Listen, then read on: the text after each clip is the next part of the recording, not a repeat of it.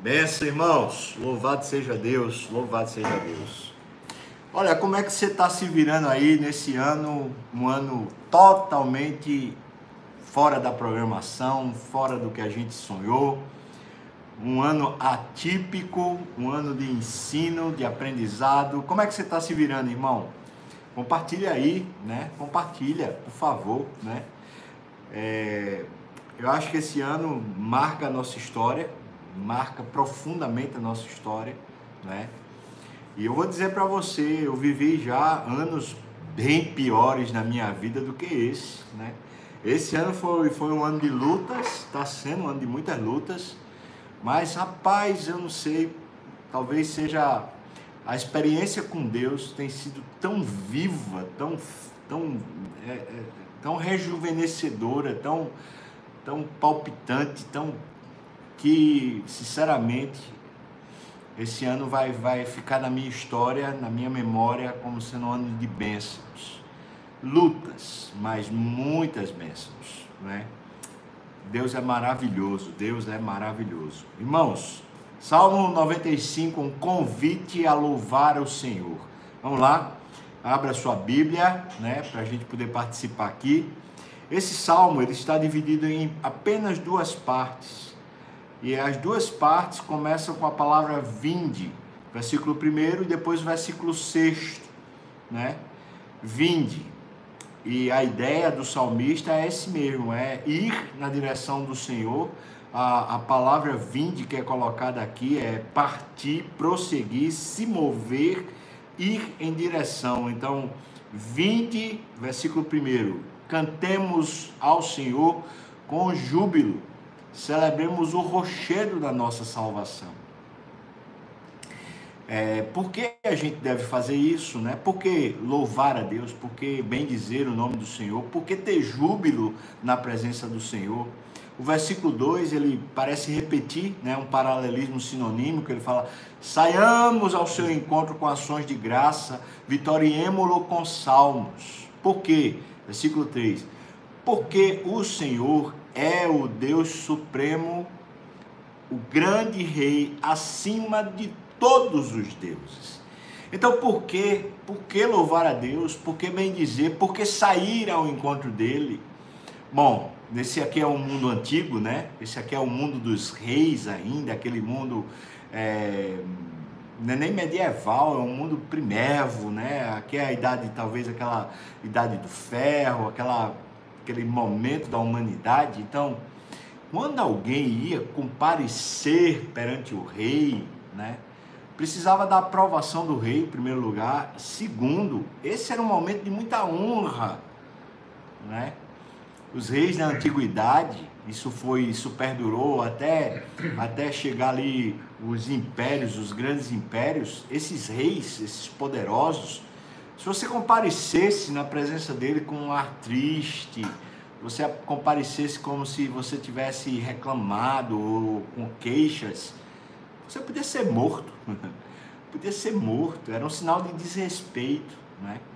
Talvez essa cultura monárquica, né? essa cultura da realeza, está é, tá traduzida aqui. Está na hora da gente sair ao encontro como um privilégio, sair à presença do Senhor como sendo um grande momento da nossa história. Então a gente vai porque Ele é o grande Deus, o grande Rei, o Supremo Deus, o verdadeiro e único Supremo, o Deus de Criador dos céus e da terra. Né? O versículo 4 diz: Nas suas mãos, ele continua explicando o porquê. Nas suas mãos estão as profundezas da terra e as alturas dos montes lhe pertencem tudo, todo o cenário onde a gente vive, sejam os mais altos, sejam os mais profundos, pertencem ao Senhor, né? estão nas mãos do Senhor. Versículo 5 diz: Dele é o mar, pois ele o fez, obra de suas mãos, os continentes. Aqui, quando ele fala versículo 4 e 5, ele está falando isso. Se for para cima, se for para baixo, se for para o leste, se for para o oeste, se for terra, se for água, pouco importa o cenário onde a gente viva, É Deus que é Senhor, está nas mãos dele, está debaixo do controle dele. Ele é o Senhor. Aleluia! Louvado seja Deus. É verdade, irmãos. É isso que faz a gente ficar tranquilo. Estava compartilhando aqui com o pastor José Pinto antes da gente começar, justamente isso, né?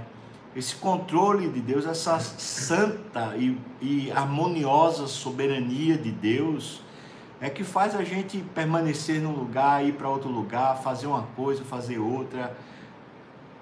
A gente está debaixo dessa, dessa boa majestade, desse bom governo, né? E não tem poder nem autoridade que consiga tirar isso. Ele é o soberano, né? Ele é o supremo, ele é o mais alto. Louvado seja Deus. Versículo 6, ele em vez de falar sobre louvor, como ele falou, cantemos, né? Ações de graças. Versículo 6, ele volta a dizer: "Vinde". E agora que você chegou lá, chegou à presença dele, ele diz: "Adoremos e prostremo-nos, ajoelhemos diante do Senhor que nos criou. Reverencie Ele. Isso, isso faz a nossa alma se, se, se quebrantar, se, se sentir no, no seu devido lugar, né? se humilhe diante de Deus. É, é isso. Vá lá, apresente-se de joelho, apresente-se como pequeno, como frágil, como, como quem não tem. Ele fala: Ele é o nosso Deus e nós, povo do seu pasto, ovelhas de sua mão. Por isso, vá até Ele humilde, como, como quem espera um comando, como quem espera dele as direções e, e seja lá o que for essa figura do, do pastor, né, a figura do, das ovelhas, tão, tão preciosa no Velho Testamento, né?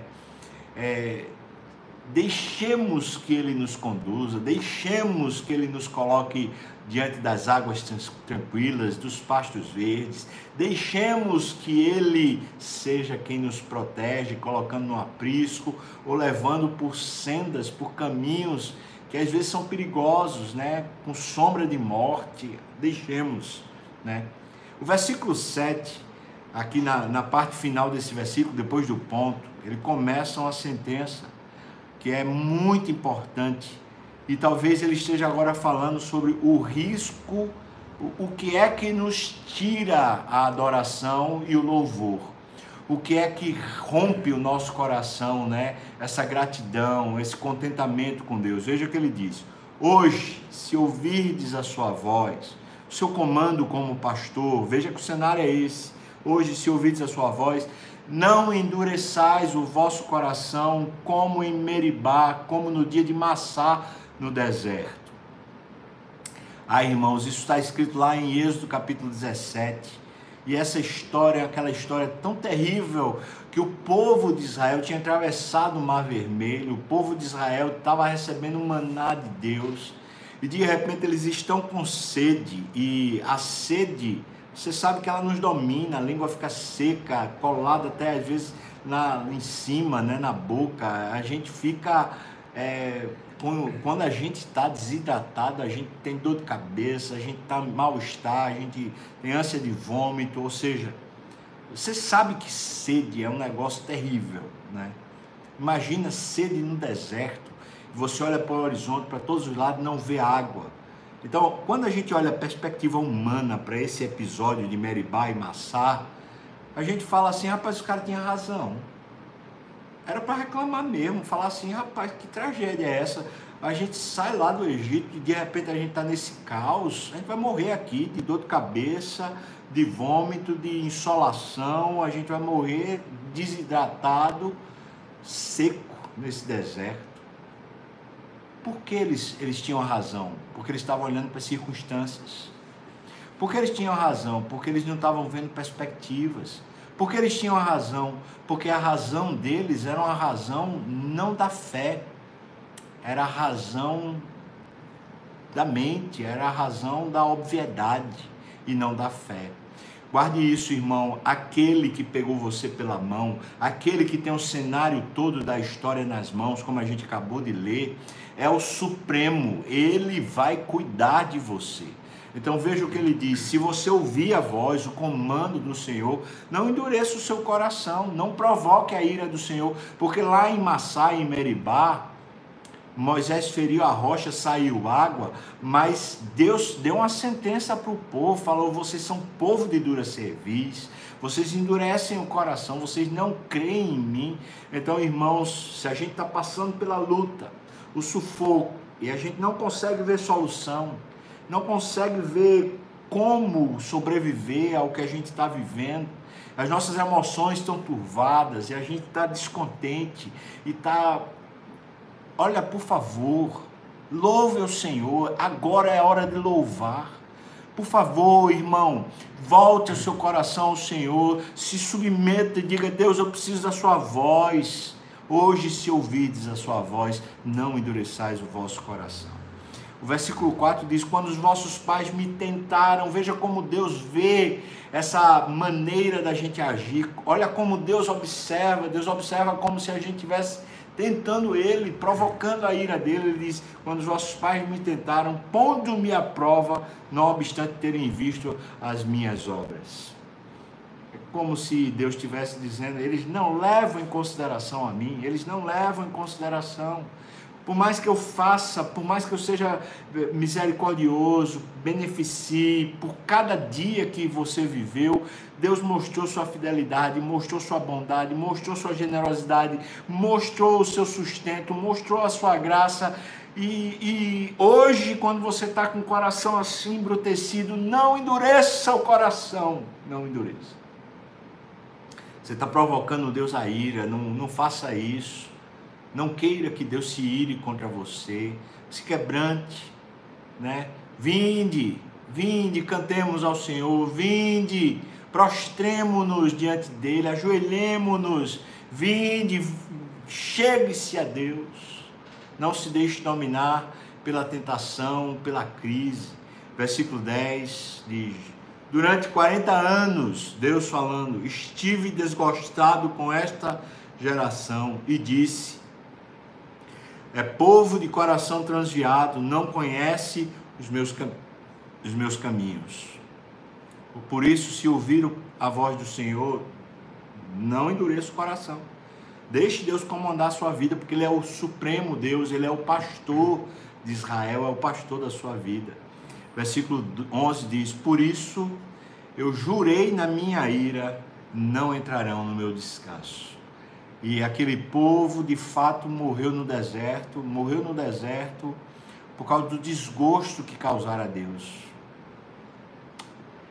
Pois é, eles se assombraram tanto com as circunstâncias que as circunstâncias terminaram sepultando eles. A fé faz a gente olhar, faz a gente perceber, faz a gente discernir a razão de Deus nas circunstâncias mais terríveis eu chamo você para aumentar a sua fé e vir ao Senhor. Vinde, vinde, canta ao Senhor, dá ações de graças ao Senhor. Vinde, proste-se diante de Deus, se ajoelhe diante de Deus, se quebrante diante de Deus. E quando Deus falar com você, quando Deus disser algum comando, quando Deus mandar uma situação para a sua vida, simplesmente se aquiete e deixe Deus ser o supremo Deus, o pastor que lhe guia. Amém, irmão? Olha, é tão bom tá, a gente estar tá junto, né? Estou feliz, a gente está aqui, Salmo 95, né? Quase já no Salmo 100. Louvado seja Deus, Deus é bom, está sendo muito bom. Vamos cantar mais um pouco.